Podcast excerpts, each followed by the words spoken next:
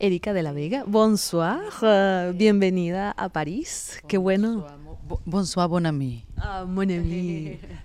Ya estás aclimatada aquí en Francia, ¿no? Besas con dos besitos en las mejillas, dices bonsoir, tienes el acento francés. Bienvenida a París, Erika. No, yo feliz de venir. La verdad que no tengo nada. Yo aquí no entiendo a nadie. Este, y aquí tú sabes que no son muy amables cuando uno viene con otro idioma, tú lo sabes. Pero bueno, yo pongo cara de felicidad. Igual París siempre es chévere venir. Y lo de los besos es porque ya vengo entrenada de España, que me fui a varias ciudades de España y qué cómico es beso, beso, beso, beso, beso, beso, beso, beso. Ahora sí, yo trataba de abrazar a la gente para que ya se sintiera que ya era un solo beso. Pero bueno, son las cosas que disfruto mucho de, de, girar. Esta es la segunda gira que hago por Europa, donde se sumaron dos ciudades más que la anterior. Volví a Madrid, volví a Barcelona y ciudades que repito, París, Londres. Este, pero lo disfruto muchísimo. Tú no, no sabes lo que disfruto. Ojo, eh, los aviones, los vuelos, obvio que sí, pero mm, más es la adrenalina que, que cansarse, cansarse. O sea, yo casi que me preparo física y mentalmente para este tipo de giras para sacarle el mayor provecho. Qué bueno. Erika, cuéntame de, tú no sabes quién soy yo. ¿Qué vamos a ver esta noche? Bueno, fíjate que esto es un, yo no le digo, es como una mezcla entre stand-up comedy, monólogo, yo creo que es un one-woman show, yo ahí bailo, canto, pero bailo y canto mal, o sea, no te creas que vas a hacer ver algo eh, estudiado. Pero lo cierto es que yo esto lo escribí en el 2016, eh, ya yo venía haciendo stand-up, bueno, monólogos, pero en mi programa de tele que se llama Erika Tiponce, pero nunca lo había hecho en vivo con público porque siempre le tuve miedo, siempre le tuve terror y siempre le corrí la arruga. Chaten lo hacía, Chaten me decía, pero bueno, ya, es hora. Yo, no, no, no, no, no, yo estoy muy ocupada. Pero cuando me mudé a Miami y, bueno, vi la posibilidad de, que tenía tiempo, veía que todo el mundo lo estaba haciendo también y era así como...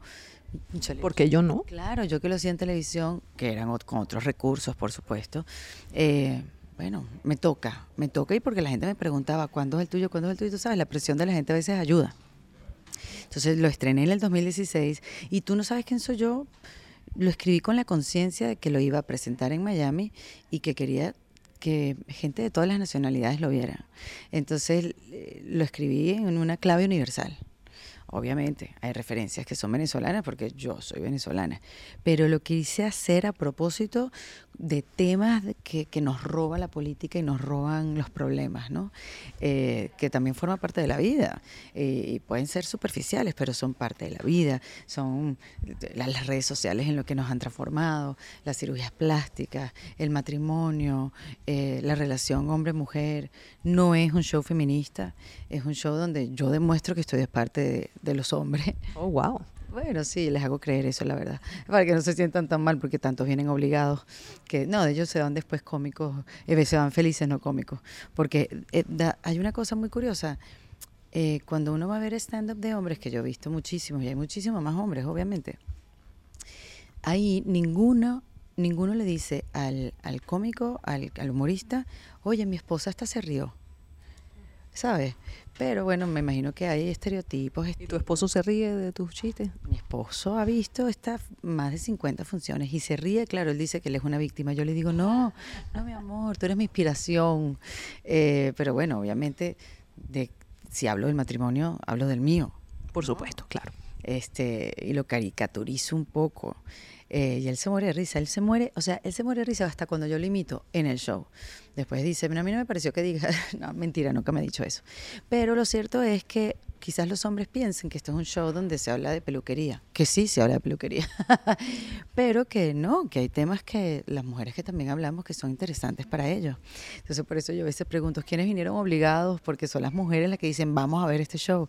Pero en esta gira me he dado cuenta que han venido muchos hombres y a veces las risas son, el grueso de las risas son más masculinas que femeninas. Yo digo, ah, mira tú. Estoy haciendo patria, ¿será? ¿Será que estoy cambiando un concepto? Bueno, obviamente muchas más mujeres que están haciendo humor, este, que están en otras plataformas y que, claro, me imagino que también se están dando cuenta que no, que, que también las mujeres podemos dar risa. Erika, Una cosa que yo quería preguntarte, porque bueno, todos los que estamos fuera de, Venezuela hemos tenido la necesidad, digamos, de reinventarnos, así como has hecho tú, ¿no? Estás, eres, eres todavía una estrella de la radio y la televisión venezolana, pero ahora te toca enfrentarte al público, ¿sabes? En persona, ¿no? Tenerlo al enemigo de frente. Entonces, eh, digamos, eh, sobreponerse a ese miedo y decir, bueno, yo necesito entrar en otra etapa, ¿cómo, cómo logras esa, dividir, digamos, tu vida? Bueno, ya hice radio, televisión, ya cumplí esa etapa, quizás la, vuelvas a cumplir, ¿por qué no? pero ahora estás frente a un escenario, frente a un público y cómo logras eh, reinventarte justamente. Bueno, no sé, yo no siento que yo me he reinventado, yo estoy en el proceso para reinventarme. la idea de hacer un podcast que se llama En Defensa Propia para hablar de la reinvención es precisamente para aprender de otras experiencias para ver cómo se hace. Em, mira lo que a mí me pasaba, sí, yo hice radio, yo hice televisión, pero ya yo no lo practico.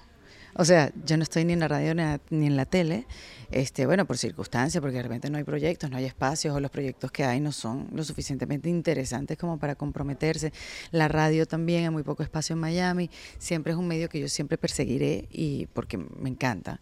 Eh, lo siento como natural en mí, la televisión también, pero la radio más todavía. Este, y entonces me estaba pasando algo en la biografía de mis redes sociales. Yo decía eso, presentadora, locutora, pero no la estaba ejerciendo. Entonces había como una contradicción, como que yo tengo que forjarme otra biografía.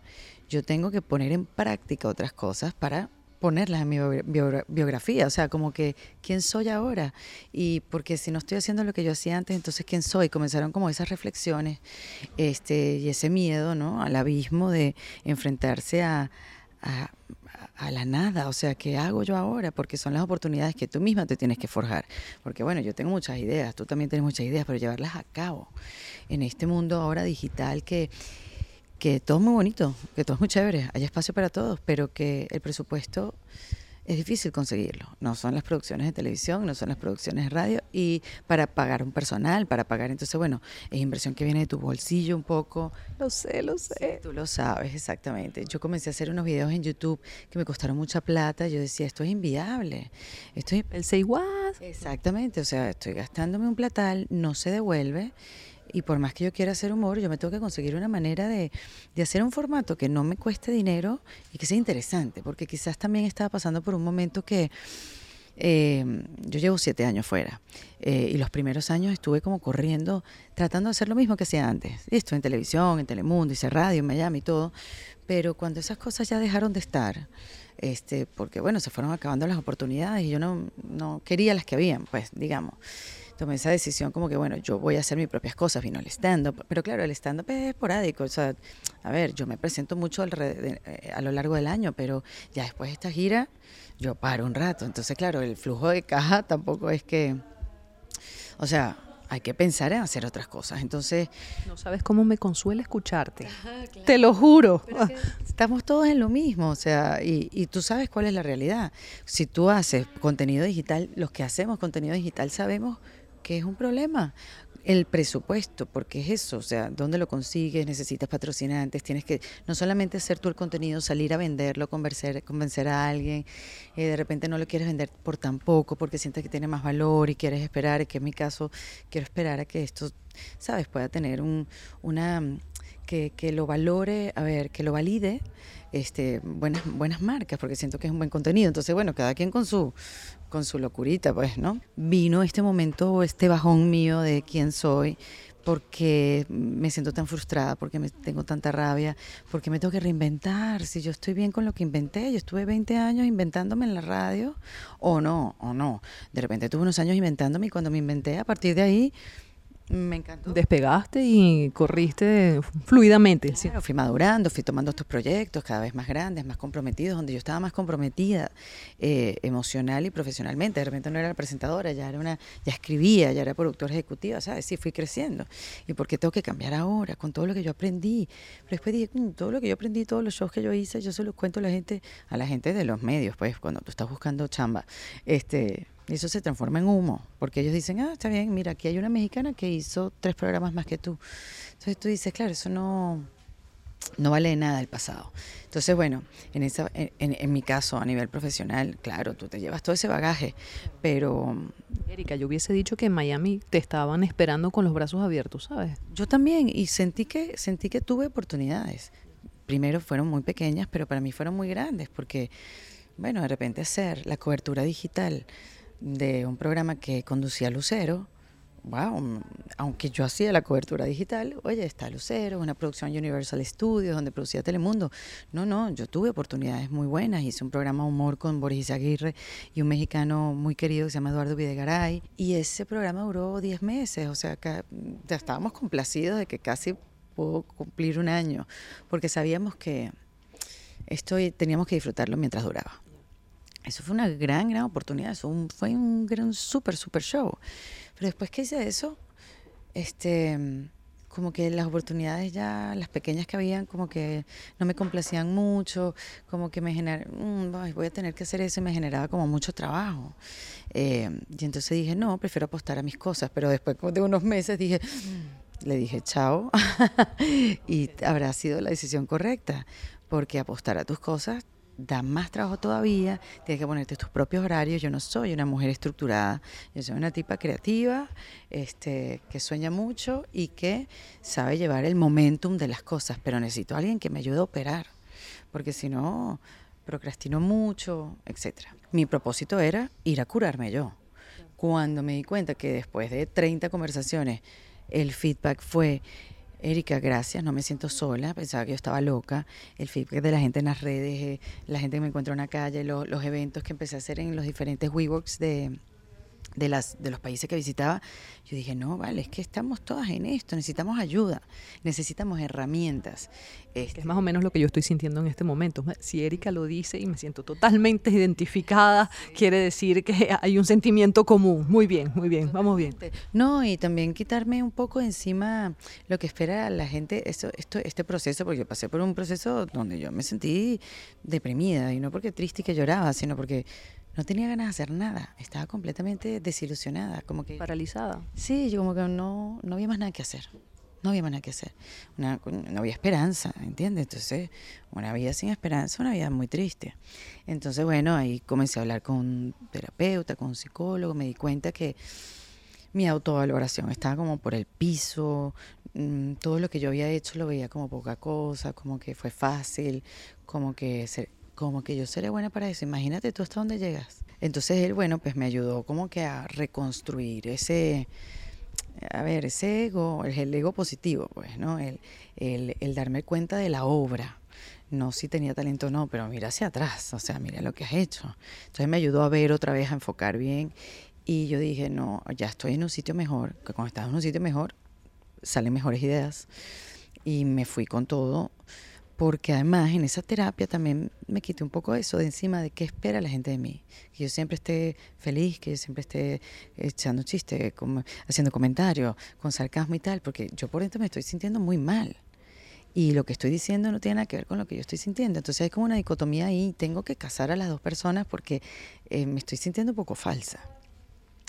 Entonces, bueno, este podcast a mí me, hizo reencontrarme conmigo misma, reencontrarme con, con lo femenino. Ah, a ver, yo soy mujer, tengo mi pareja y tal, pero yo, yo tengo como mucha energía masculina en mis proyectos y siempre trabajé con muchos hombres, pero esto me ha ayudado a ver como la, el brillo de la femenidad me ha hecho reconocer el, el, talento, el temple, el empuje que tenemos las mujeres, em, de cómo una idea pequeñita que tuvieron en el suelo de la cocina de su casa se convierte en un gran proyecto y en una, en una marca de galletas eh, nutricionales, qué sé yo.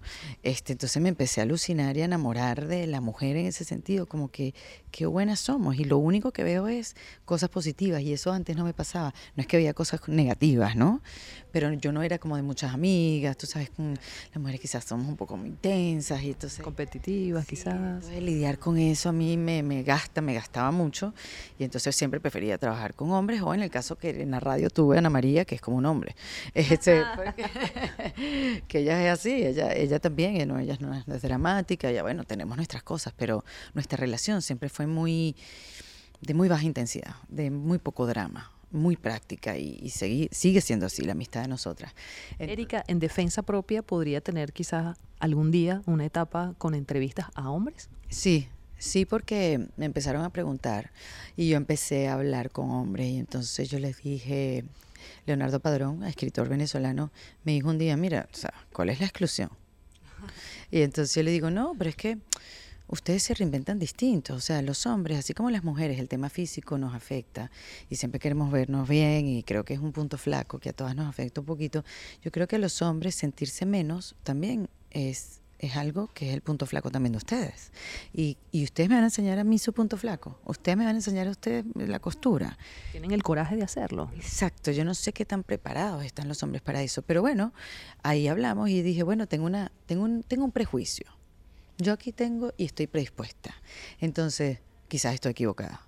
Entonces decidí este, hacer, mm, no, no lo he desarrollado, tengo ya más o menos una lista de invitados de hacer un ciclo de 10 hombres que de verdad se haya reinventado, así que la reinvención haya sido bien, bien visual y bien fuerte. Y, y a ver qué me dicen. Pero yo creo que las historias reales de mujeres son muy necesarias en esta época de tanta pose eh, en Instagram tanta, tanto filtro, tanta pose, tanta cosa. Yo creo que necesitamos realidad. ¿Tú también estás cansada de eso un poco? Sí, pero me río de eso.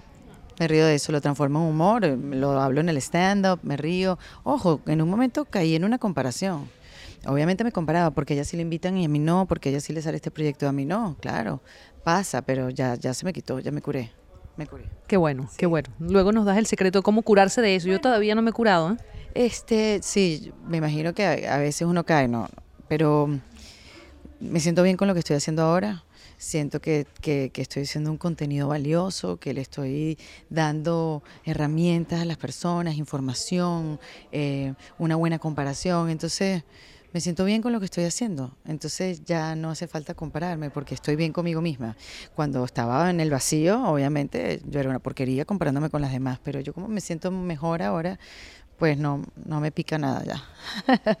Erika, ¿qué dice tu hijo Matías cuando te ve en las redes sociales, cuando te ve en los videos, o cuando te ve en el escenario frente a tantas personas? ¿Qué dices de mamá? No, él no, no, no, él no, él no sabe que su mamá es tan cómica, porque su mamá es un poco gorila. Este, bueno, no es mamá, pues uno tiene que criar un niño y Matías es eh, Matías es muy enérgico, muy divertido, eh, de poca estructura también, entonces hay que tenerlo un poco como amarradito. Este, tú sabes, con la cuerdita, tú no, Matías no es un niño que, que tú le tengas que empujar y que dale, hazlo, no, él ya lo está haciendo cuando tú volteaste chévere porque me quiere pedir perdón que permiso. Exacto, me, me, parece chévere porque eso es una condición que lo va a ayudar cuando sea adulto, pero cuando es chiquito hay que estar como muy encima. Él sabe, él no sé, él me imagino que lo concientiza desde sus pequeños 11 años, que no creo que tenga 11 años a nivel de madurez, tiene menos, pero me dice break a leg, ¿cómo te fue? Está pendiente si fue sold out o no fue sold out, si, no sé, le preocupan esas cosas. A veces yo le echo broma y me dice, mami, tú no das risa. Gracias, hijo. Eso no fue cómico. Y le digo, bueno, porque no es, no es humor para niños. Eh, pero nada, sí, siempre estuvo muy consciente de, que me pedían fotos y tal en Venezuela. Cuando nos fuimos a Miami, él, tenía cuatro o cinco años que nos, nos fuimos a vivir en Miami, lo recuerda mucho, pero él dice, mami, aquí no, no te conoce la gente, ¿no? O sea, siempre estuvo muy consciente de mi trabajo y de lo que yo hacía. yo lo llevaba al estudio de tele, yo lo llevaba a la radio, él destruía la radio, entraba a la, a la oficina de mi jefe que, que colecciona, colecciona todavía carritos de estos, de, Ferraris de colección, eso los rompía, o sea, Matías era un terremoto.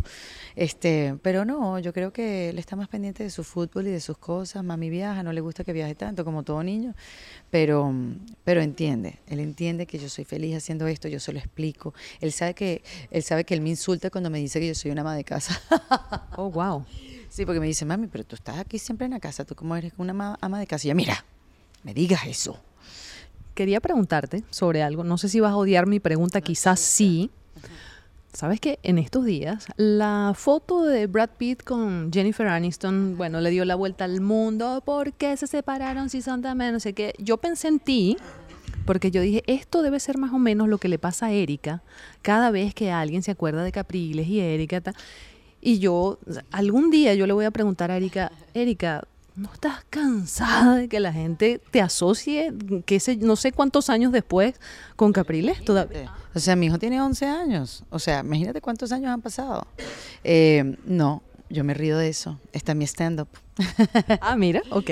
Yo me río de eso porque, bueno, creo que fue una parte de mi vida que fue muy pública también y, ya me puedo reír de, de, eso. Y la gente se mata de risa cuando yo hablo de Enrique, pero sí, ya no nos pasa tanto, yo llevo tiempo que no estoy en Venezuela, este, ya cada vez menos. Bueno, le va a ser papá también.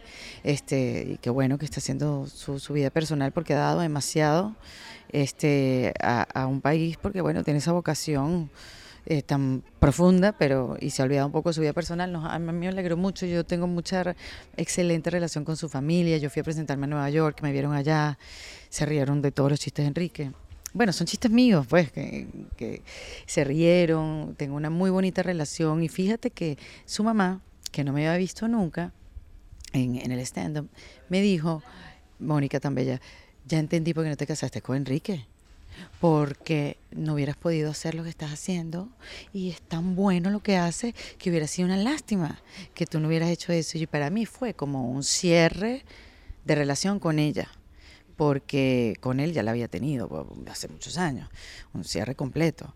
Después de, que yo ya yo era mamá, después acuérdate que yo lo presenté en la Plaza Caracas y, lo acompañé en su, en su candidatura. Yo siempre he quedado bien con mis ex. Muy bien. A Carlos Bauto me fue a ver ahorita en Madrid, yo sí, chévere, como conozco a su esposa, fui a su matrimonio. Este, no sé, debo revisarme, yo no sé por qué quedó bien. No sé, yo creo que el amor se transforma y yo siento que no puedo no puedo a ver, no puedo dejar de querer o sentir algo bonito por alguien que fue alguien chévere en tu vida, ¿no? Entonces no, ya, ya, ya no me molesta. Me, me, lo dijeron tanto, es como cuando me dicen, ya no me molesta, no, nunca me molestó. Déjame aclararlo. Porque bueno, era lógico. Es como con Chatén. Chatén también hubo una época antes de Enrique que nos decían a Chatén y a mí que si nosotros no íbamos a ser novios. Que, y, tú, y ustedes no, siempre la pregunta, ¿ustedes no tienen algo? No. Yo estoy segura de que ustedes tienen algo, es que se les nota, se les nota. No, imagínate, hubiéramos tenido algo y no hubiéramos podido trabajar tantos años juntos. Pero no, no, a Enrique yo lo respeto y lo admiro muchísimo. Ya ya está. Pues, si quieres saber lo que opino de mi relación con Enrique, bueno, ya lo vas a ver en mi stand-up.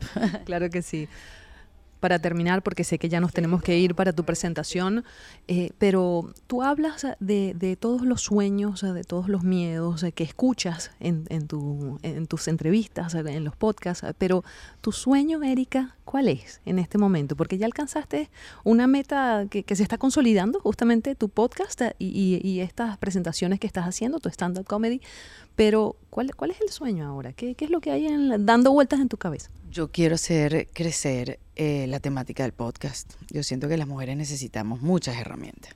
Creo que la vida es difícil y que uno tiene que estar preparado con tu caja de herramientas para cuando la vida se ponga más difícil de lo normal.